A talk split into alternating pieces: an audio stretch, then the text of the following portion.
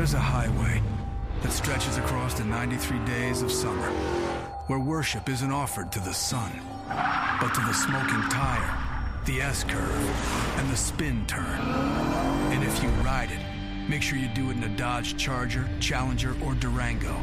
Because on this highway, the lines being blurred are the ones between drivers and demons. Welcome to Highway 93. Dodge is a registered trademark. Este es un podcast de El Radar del Sol, periodismo regional.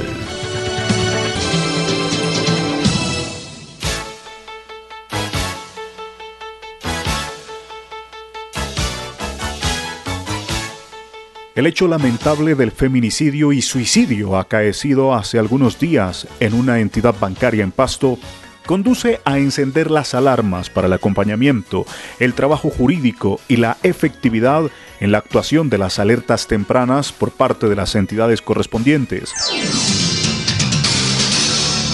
Hola, bienvenidos a este podcast. Mi nombre es Felipe Andrés Criollo y los invito a suscribirse a nuestros podcasts en las diferentes plataformas de audio, darle suscribirse a nuestro canal de YouTube, seguirnos en Facebook y visitar nuestra página web www.elradardelsol.com.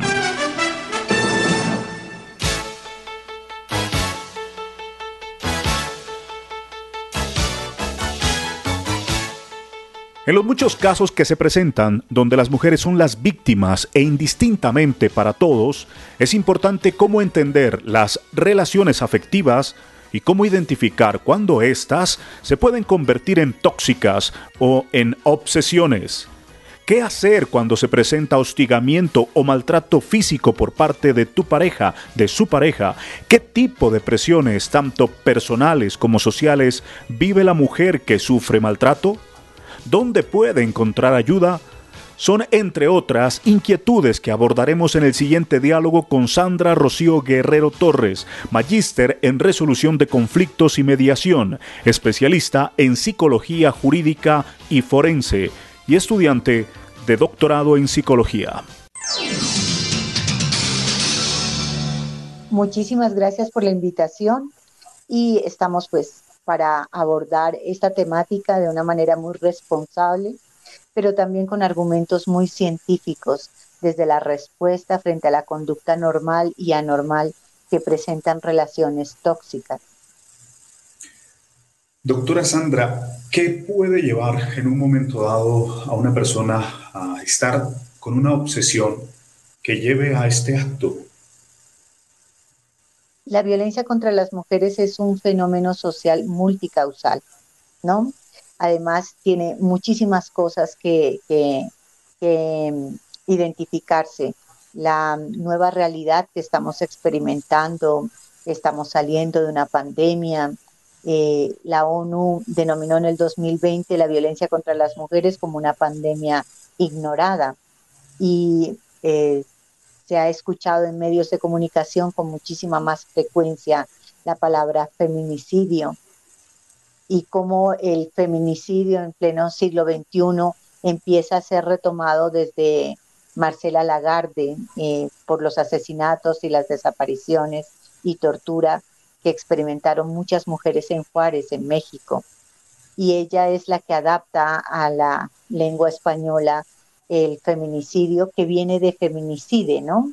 Fue la, primera mujer que lo utilizó fue Carol Orluk y eh, fue utilizado también con la feminista surafricana por Diana Russell y es muertes evitables de mujeres, son perfectamente evitables y es una tristeza porque además es eh, la manifestación más agresiva y violenta de la de, asesinar a una persona por el hecho de ser mujer, ¿no? Entonces es una expresión de violencia tácita hacia las mujeres, eh, resultado de un mundo que está naturalizando las, las violencias que todavía seguimos pensando como en el siglo pasado, que los problemas de pareja se, se resuelven en las sábanas o al interior de los hogares, que en los problemas de pareja no debemos meternos.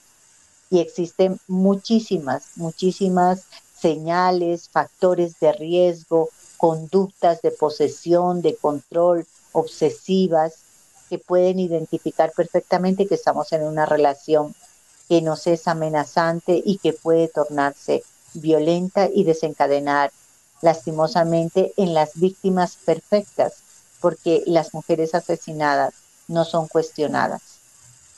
Doctora Sandra, en ese entendido, yo creo que hay necesidad, a veces por las situaciones de cultura, pues especialmente las damas mm, terminan aceptando al agresor, terminan hasta defendiendo al agresor en algunos momentos y en algunas instancias. Y bueno, ¿cómo romper esos estereotipos culturales que de pronto envuelven a una, a una realidad de una persona, sea hombre o mujer? ¿no? Yo diría, porque eh, de todas maneras puede darse esa, esa situación. Y, y bueno, y, y, lo que usted nos está hablando, cómo, cómo estar atento a identificar Mm, estas características que le ayuden a una persona a saber que su relación ya no es una relación sana? Bueno, primero que la educación es una estrategia efectiva eh, contra problemáticas sociales. El problema de la violencia contra las mujeres es un problema de salud pública y fue declarado por la Organización Mundial de la Salud en 1986. Eso es mucho tiempo para no realizar acciones realmente eh, reparadoras y protectoras para la vida de las mujeres. Además, porque es un problema de salud pública de carácter epidemiológico.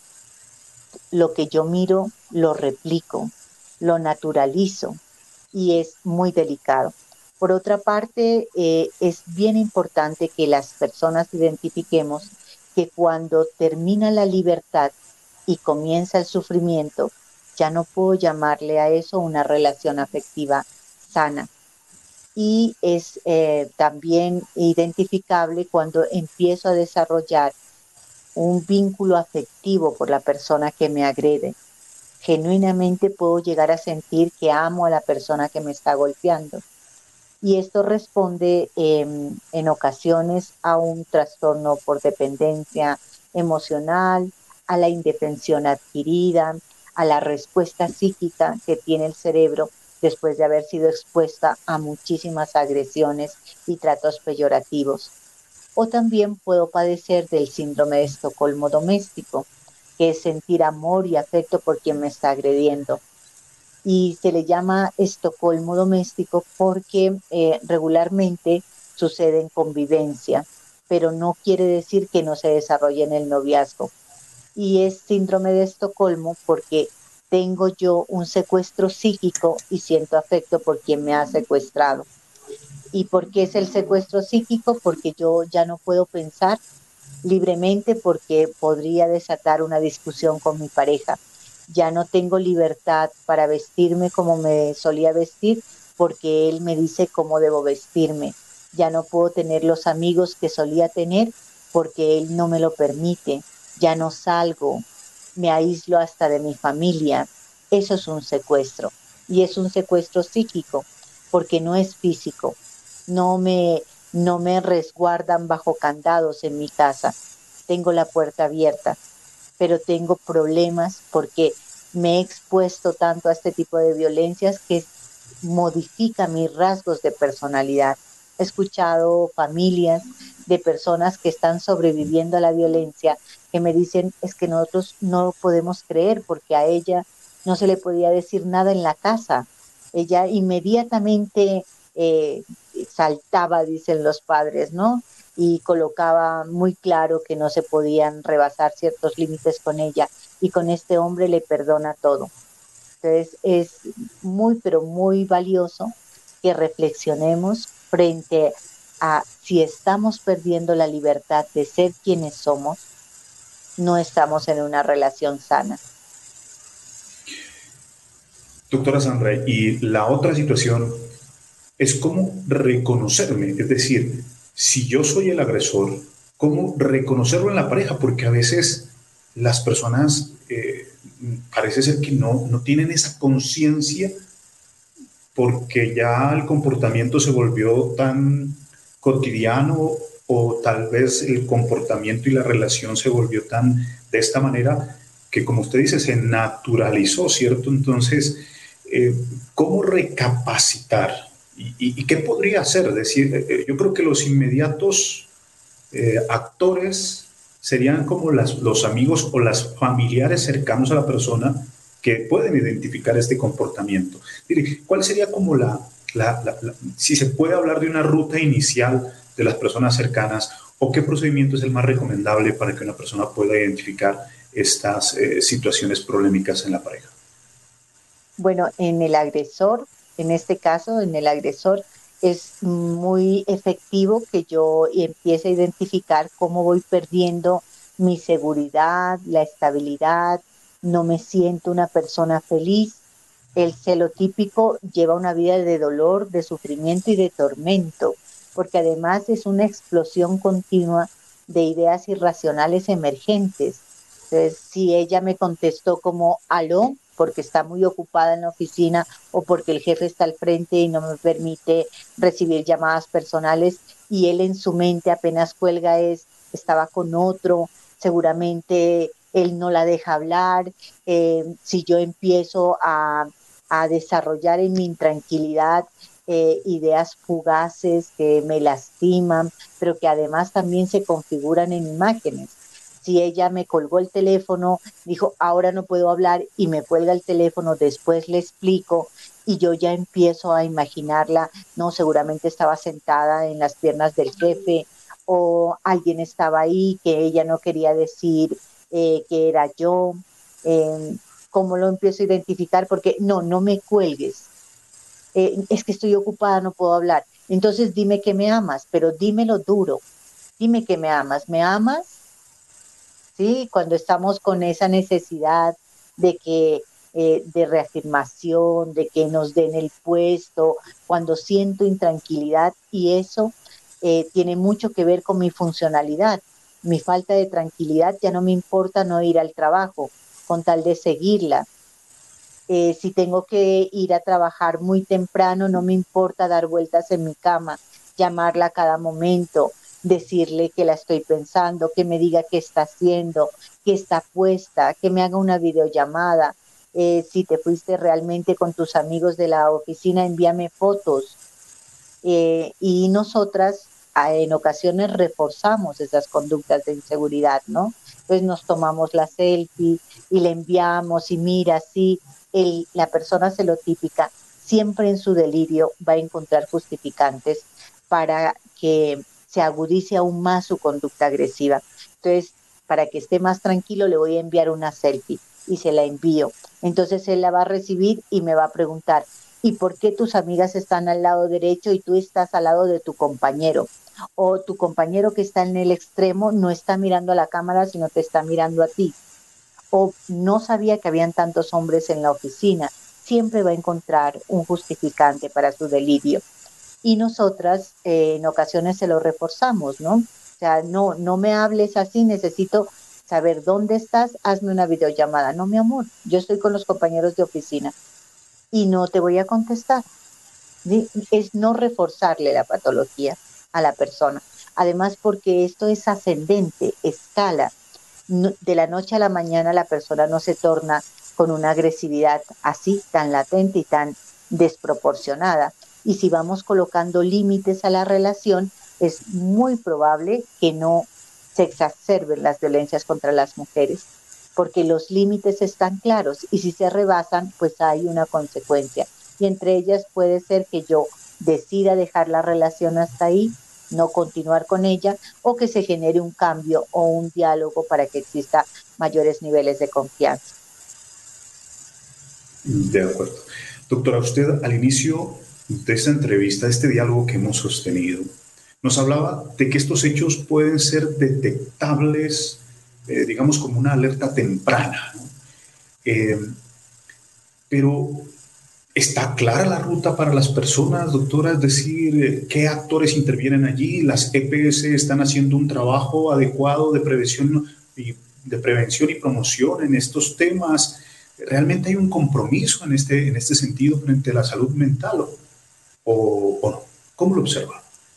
Bueno, cuando hablamos estrictamente de violencias contra las mujeres, les recuerdo que en el, 2008 nace la ley 1257.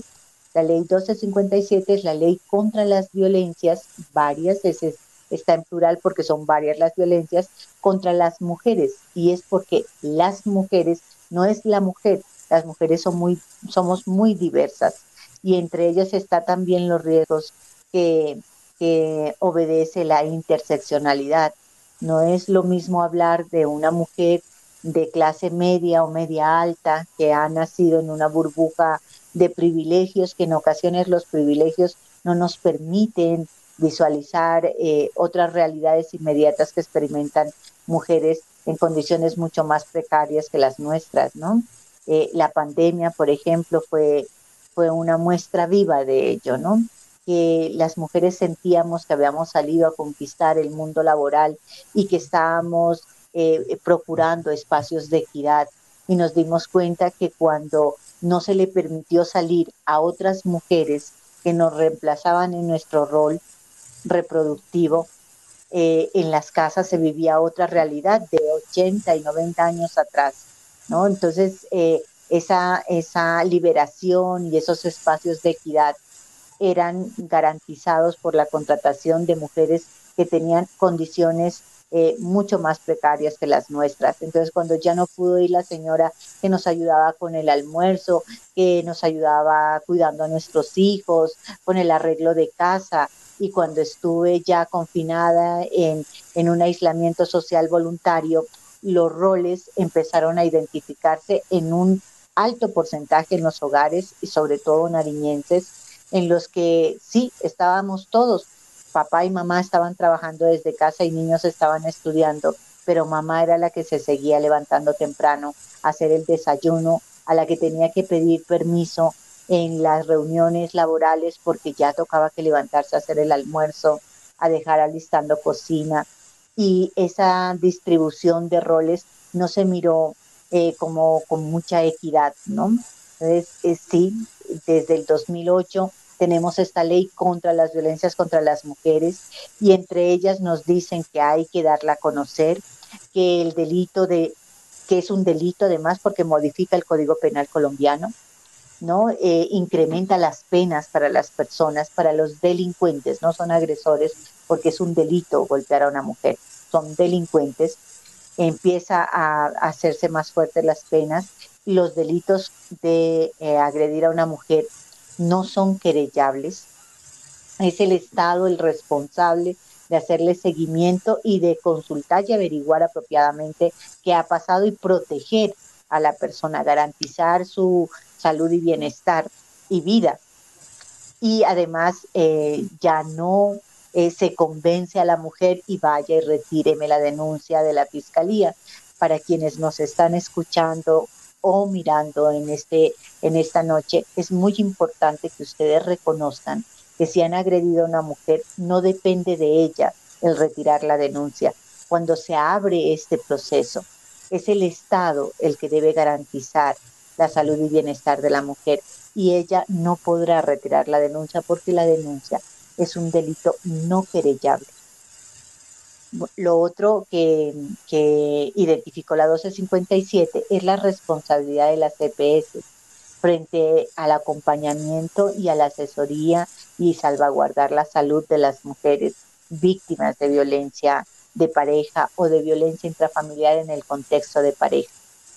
Las EPS deberían garantizar, me imagino que sí, eh, una casa de acogida para que las mujeres que eh, ya se ha extralimitado eh, su, eh, su, riesgo en casa y tienen un alto riesgo de, de morir o de tener lesiones graves a futuro para ellas y para sus hijos, deben acudir a la EPS, a los hogares de acogido, a las casas de refugio. En, en la gobernación debería también tener un, un espacio donde se pueda garantizar la seguridad de las mujeres la alcaldía con la Secretaría de Género, Secretaría de las Mujeres, Identidades de Género y Sexualidad deben eh, eh, tener una orientación. Aquí existe una dupla que es maravillosa, la dupla violeta y la dupla naranja para el departamento y para el municipio, que son dos profesionales de eh, la ciencia del derecho y la ciencia de la psicología que asesoran y orientan y atienden a mujeres que han sido víctimas de relaciones de abuso, tanto en el marco jurídico como en todo lo que tiene que ver con su salud mental. Pues, eh, doctora Sandra, y, bueno, usted me está hablando desde, eh, eh, con verbos como el, debería, como dentro de la posibilidad. uno mira que, que, bueno, me hago la pregunta más bien, ¿qué mira usted que hace falta fortalecer en estos servicios, en este caso particular en San Juan de Pasto? Pues Felipe, yo te devuelvo la pregunta. El 2021 fue el año de mayor índice de feminicidios en Colombia. ¿Qué falta? Eh, cuando las mujeres acudimos al sistema de justicia existe eh, un alto índice de impunidad en casos de violencias contra las mujeres y ese alto índice de impunidad suma el 89%. Cuando eh, acudimos al sistema de justicia se han mirado casos y que son casos relevantes e importantes de victimización secundaria, de agotamiento emocional, porque entramos al sistema de justicia, transitamos en él y debemos salir de él, pero no, las mujeres ingresan al sistema de justicia, transitan cíclicamente en el sistema de justicia que no no le da celeridad al caso, acompañamiento, guía, asesoramiento. Y las mujeres terminamos cansándonos, cansándonos de, entre tanto nos llaman a ampliar la indagatoria, a sumar eh, requisitos procesales, a evaluar cuál ha sido el nivel de impacto emocional que ha generado la relación afectiva. Hasta que eso pasa, él ya ha regresado a la casa o ya me ha vuelto a agredir o yo he tenido que huir del lugar donde vivo porque no hay garantías reales para las mujeres. En salud, por ejemplo, entramos y existe un alto nivel de revictimización. Eh, el golpearte, el sentir que una persona la cual le entregaste tu proyecto de vida, que sientes que realmente lo amas, que es el padre de tus hijos, te está agrediendo. Eso hace que tu dignidad se fragmente. Entonces sientas muchísimo dolor y eso te quiebra te quiebra y te genera el que tú desarrolles en tu mente unas distorsiones cognitivas o unas disonancias cognitivas. Las disonancias cognitivas son pensar una cosa y hacer otra. Es decir, eh, fumar es malo porque te puede causar cáncer. Y tú inmediatamente dices, pero uno de algo se tiene que morir. Él a mí me golpea, a veces es grosero, pero es muy buen padre, no le hace faltar nada a mis hijos. Esas son las disonancias cognitivas, pero también tenemos y experimentamos distorsiones cognitivas. Cuando nuestra mente tiene que estar activa con nuestro sistema de alerta constantemente, qué es lo que puedo decir para no detonar una conducta agresiva, cómo me debo, cómo debo pensar, cómo debo actuar, qué debo vestirme, a quién puedo saludar, a quién no, eso genera unas consecuencias en, la, en el comportamiento y en la conducta de las personas. Perdemos la capacidad de tomar decisiones. No tenemos la misma respuesta para identificar la solución a los problemas. Nuestra memoria se altera. La memoria a largo plazo se vuelve una memoria selectiva y en ocasiones recuerdo que él se pone bravo por algunas cosas, pero no puedo recordar por cuáles específicamente o qué fue la última vez lo que pasó, porque vivo en el hoy y el ahora, siempre previniendo que no pueda eh, lastimarme de una forma fatal. Y vivir bajo ese temor que escala a terror, cuando estoy sumida en el terror, yo desarrollo un estrés postraumático y me vuelvo evitativa, me autoaíslo, eh, este tipo de patologías que son desencadenadas por la violencia son tratables, perfectamente tratables. Pero en ocasiones, desafortunadamente, la violencia contra las mujeres es, y discúlpenme por favor el simen, es como el cáncer de mama, ¿sí? Entonces yo voy a la quimioterapia y cuando me siento terrible, terrible, terrible, pues no salgo de casa. Me quedo en casa y que nadie me mire porque la quimio ha hecho que me quebrante mucho físicamente. Y cuando son los días buenos, pues yo me coloco la pañoleta para que la gente no se dé cuenta que estoy perdiendo mi cabello. La violencia contra las mujeres es que cuando estoy terrible no salgo porque me da pena que la gente me mire. Y cuando estoy medianamente presentable, entonces me coloco la pañoleta con base, con delineador, con maquillaje, con peinados que puedan disimular el que me ha arrancado un poco el cabello, un mechón o que me ha moreteado el, el rostro, porque estas conductas de agresión se vuelven muy sofisticadas y los hombres por la sentencia social los agresores en ocasiones, muy pocas ocasiones, golpean en el rostro.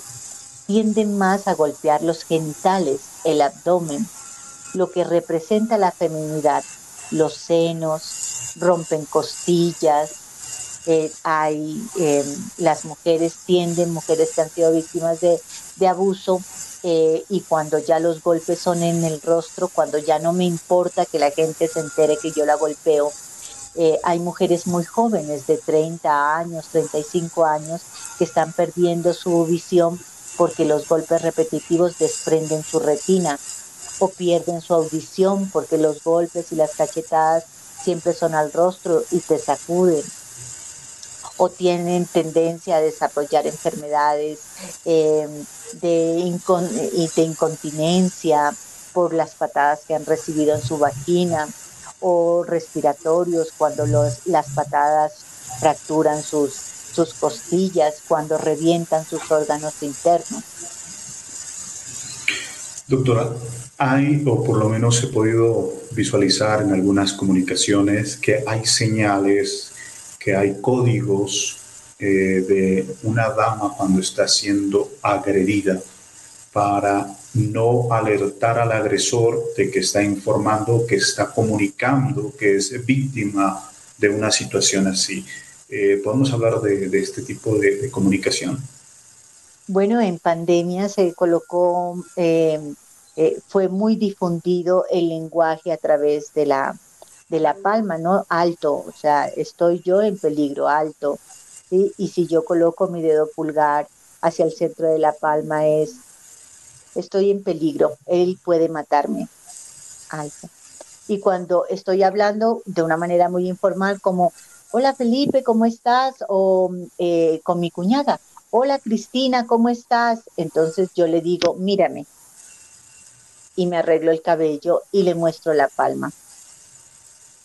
Estoy en peligro. Ella ya sabe que debe llamar al numeral 155 o en plena pandemia cuando salía a una droguería y yo solicitaba, por favor, eh, ¿me puedes vender una mascarilla 19, número 19?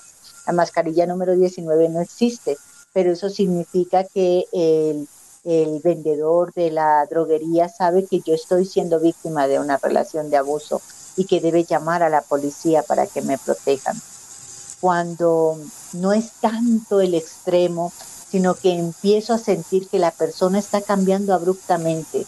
Mi hija, mi hija me venía a visitar todos los fines de semana y la mamá empieza a resentir que ella ya no viene con mucha regularidad, porque además el agresor siempre rompe las redes de apoyo y con la primera que empieza es la red social. Entonces ella ya no sale, ya no tiene amigos, ya no tiene amigas. Después trasciende ya a la red familiar. Es que todo, todo quieres hablarlo con tu mamá, solo vives metida en la casa de tu mamá, yo soy tu esposo, no tu mamá, ya no sos una niña, sos mi mujer. Entonces ella empieza a evitar ir donde su mamá, donde su papá, para evitar dificultades y problemas con él. y empieza a aislarse. Y la última red que le queda es la red institucional. Entonces, cuando acude la, la persona a la red institucional, encuentra en algunos casos, ojalá que no en todos, y que este porcentaje sea el mínimo, funcionarios y funcionarias públicas que pueden cuestionar lo que la persona está denunciando, ¿no? Eh, por ejemplo, eh, y él me dijo que, que me iba a matar. Sí, pero la golpeó, le hizo algo o solo le dijo, solo le dijo que la iba a matar. O, ¿y usted qué le hizo para que él se colocara de esa manera? ¿O usted está segura que usted quiere colocar esta denuncia, señora? Porque esto tiene cárcel. Usted puede mandar preso al papá de sus hijos. Este tipo de funcionarios que además le ha causado eh, a esta persona un debate interno impresionante para acudir, para, para poder buscar ayuda y, además porque se ha cuestionado ella misma, ¿no? Para poder ir al sistema de justicia y encuentra funcionarios que pueden argumentarle algo así como, mm, pero ahora que miro su dirección de residencia, esta no es la comisaría que le corresponde. Usted debería ir a la tercera porque a mí me corresponde es la comuna tal y tal. Ese tipo de funcionarios, de funcionarias, es lamentable, pero si la mujer tomó el impulso de buscar ayuda y se encuentra con este tipo de funcionarios, es muy probable que la persona no regrese y se incrementa enormemente la posibilidad de, morir en esa relación.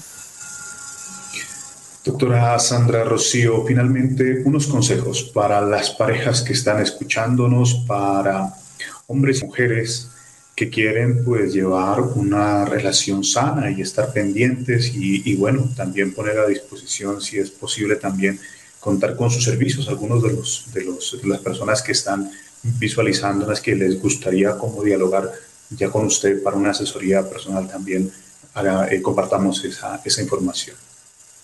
Perfecto. Bueno, primero las mujeres.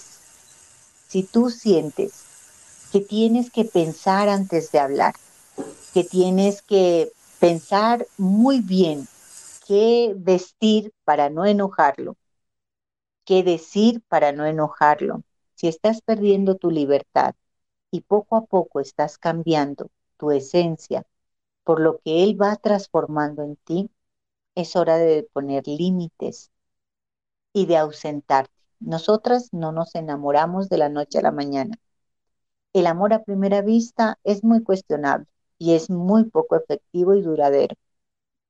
Pero si el, amar a una persona, no enamorarnos porque nos enamoramos de las coincidencias, pero amamos las diferencias, si no es espontáneo y estas conductas empiezan a ser repetitivas, no mires en él la conducta agresiva, mira en ti cómo tú vas cambiando para evitar esas conductas en él. Es hora de alejarse y buscar ayuda, no eres ni la primera ni la última mujer que se ha visto involucrada en una relación afectiva violenta y podemos ayudarte. Podemos eh, generar una pauta para que tú te reinventes y vuelvas a ser la mujer estable que eras antes de conocerlo. A los chicos que son agresores, si la relación les está quitando la tranquilidad y además les está permitiendo involucrar su funcionalidad, porque ya no se concentran, ya no trabajan. Realmente es doloroso sufrir este tipo de inseguridades y encasillarlos en signos y síntomas de celotipia. Marquen un, un límite. Esa persona no es. Si ya están y no quieren dejar a la persona con la que se encuentran, por favor, tiempo fuera necesitan detener la reacción agresiva, la conducta agresiva. Y si para eso les ayuda y les sirve muchísimo el tiempo fuera, que es desaparecer geográficamente en la situación de la persona que detona su agresividad. Si ella está gritando, si está manoteando, si ella los está desesperando, salgan, vayan a fumar un cigarrillo, desen una vuelta, permitan tranquilizarse. y pensar, que sea la corteza la que guíe el uso de sus, de sus palabras y sus actos. No sucumban, el, el autocontrol es muy importante. Y claro que sí, en lo que les pueda colaborar con muchísimo gusto. Eh, yo soy psicóloga, tengo una maestría en resolución de conflictos y mediación, una especialización en psicología jurídica y forense y terapéuticamente experiencia de varios años con secuelas emocionales que generan las relaciones afectivas violentas. Y actualmente haciendo su doctorado en psicología, ¿cierto? Con la Universidad de Santander. Eso es una alegría, una bendición, doctora Sandra, pues nos alegra mucho eh, pues contar con sus valiosos aportes, con las reflexiones y especialmente con toda la dinámica de fortalecer la formación de nuestra inteligencia emocional, que es tan ausente en, en, nuestras instituciones educativas. Muy amable, muchas gracias y esperamos seguir contando con sus valiosos aportes. Muchísimas gracias por la invitación. Espero haber sido suficientemente clara y utilizar un vocabulario que sea comprensible para todos y para todas. El Radar del Sol, periodismo regional. Haz parte de nuestra comunidad. Estás en nuestro radar. El Radar del Sol. Su magazine de Nariño para el mundo. Suscríbete a nuestro canal de YouTube. Síguenos en Facebook, Spotify, Spreaker, Deezer y demás plataformas de podcast. Visítanos en nuestra página web elradardelsol.com.